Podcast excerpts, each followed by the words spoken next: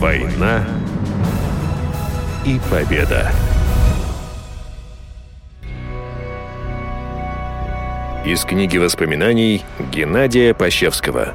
Летчика, ветерана Великой Отечественной войны. Ночные бомбардировщики выходят на цель. Читает Дмитрий Пономарев. В конце сентября 1943 года гитлеровские войска под мощными ударами советской армии спешно отступали с Таманского полуострова, стараясь как можно быстрее попасть в Крым. Каждый день на земле и в воздухе шли жестокие бои. Задача была сложной.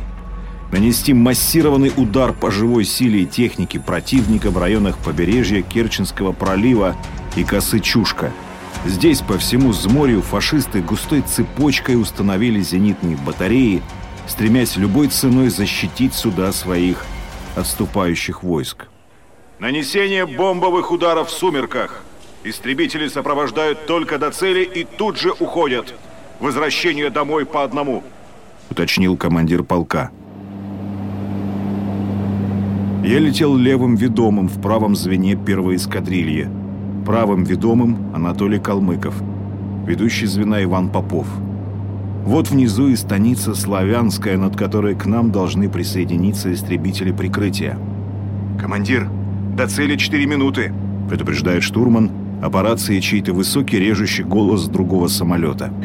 «Слева вверху мессеры!» По рации слышится команда Николая Арсеньева. «Беркуты сомкнуться! Ястреб-17, противник слева, прикрой!» «Стрелкам быть в готовности!» Быстро приказываю я своим ребятам и на секунду, повернув голову, вижу, что соседнее звено уже вступило в бой. «Пощевский! Калмыков! Нас атакует пара худых справа! Встречайте!» Не дожидаясь моей команды, стрелки нашего экипажа дружно открыли огонь из крупнокалиберных пулеметов. Самолет затрясло.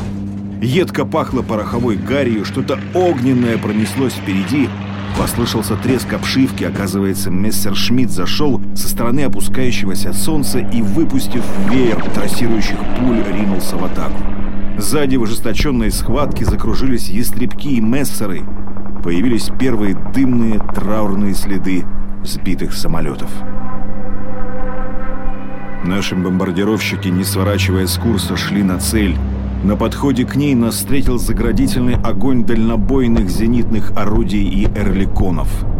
Внимательно продолжаю вести глазами машину Попова, чтобы не прозевать начало бомбометания. Получилось. Мой штурман вовремя открыл створки бомбоблоков. Между нашей машиной и самолетом Калмыкова разрывается зенитный снаряд. Бомбардировщик Калмыкова, клюнув носом, идет вниз, а я теряю из вида ведущего. Уже и берег Черного моря остается позади, а восьмерка все идет прямо, не сворачивая. Почувствовав неладное, я запрашиваю по рации открытым текстом «Калмыков! Калмыков, что с тобой? Почему не разворачиваешься влево? Смотри, я сбоку, слева, чуть выше!» «Тебя вижу. Я ранен. Штурмана осколком перебила ногу, молчит. Наверное, убит. Калмыков, делай как я, следуй за мной. Калмыков послушно летит следом. Радист, следи за восьмеркой, мы должны привести ее домой. Вас понял, командир.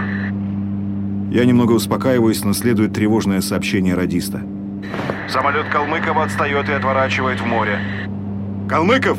Калмыков! И в ответ болью бьющая по сердцу. Кровь! Заливает глаза. Плохо вижу. Это конец. Предательски быстро наступает темнота. Восьмерка уже еле различима. Стрелка высотомера дрожит около цифры 500 метров. «Калмыков! Не теряй высоту! Доверни влево!» Уже осипшим голосом кричу я, надеюсь, что тот меня услышит, но все напрасно. Машина Калмыкова быстро снижается, внизу барашки волн, все это происходит в 5-6 километрах от берега в районе Геленджика. Самолет на воде продержится минут 5-10 и пойдет ко дну. Что будет с ранеными товарищами, у которых нет даже спасательных жилетов, не говоря уже о резиновой лодке? Со стороны берега засветил прожектор, и в его луче я разглядел быстро движущийся катер. «Белую ракету!» Как только вспыхнула ракета, прожектор сразу же погас. Что делается там внизу, не различить. Давай курс домой, штурман. К нам на помощь идет катер. Только на следующее утро мы узнали, что моряки спасли с восьмеркой стрелка-радиста Михаила Луценко и воздушного стрелка Николая Чумаченко. Летчик Анатолий Калмыков и его, уже мертвый штурман, затонули вместе с самолетом. Месяца через два руководство подразделений береговой обороны вызвало представителей нашего полка на похороны останков летчика Анатолия Калмыкова и штурмана Алексея Тищенко, которых достали из затонувшего самолета – у штурмана еще в воздухе была оторвана нога, и, по всей видимости, он умер на боевом посту от большой потери крови. Командир был ранен в руку и в голову. Удивительно, откуда у него взялись силы дотянуть самолет на свою территорию. На то, чтобы покинуть кабину, их уже не хватило.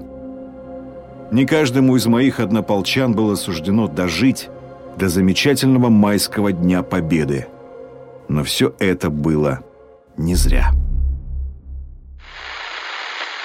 В небе Кубани фашистская авиация потеряла свое превосходство в воздухе. Геннадий Пащевский. Ночные бомбардировщики выходят на цель. Читал автор программ, ведущий телеканала «Краснодар» Дмитрий Пономарев. Война и победа.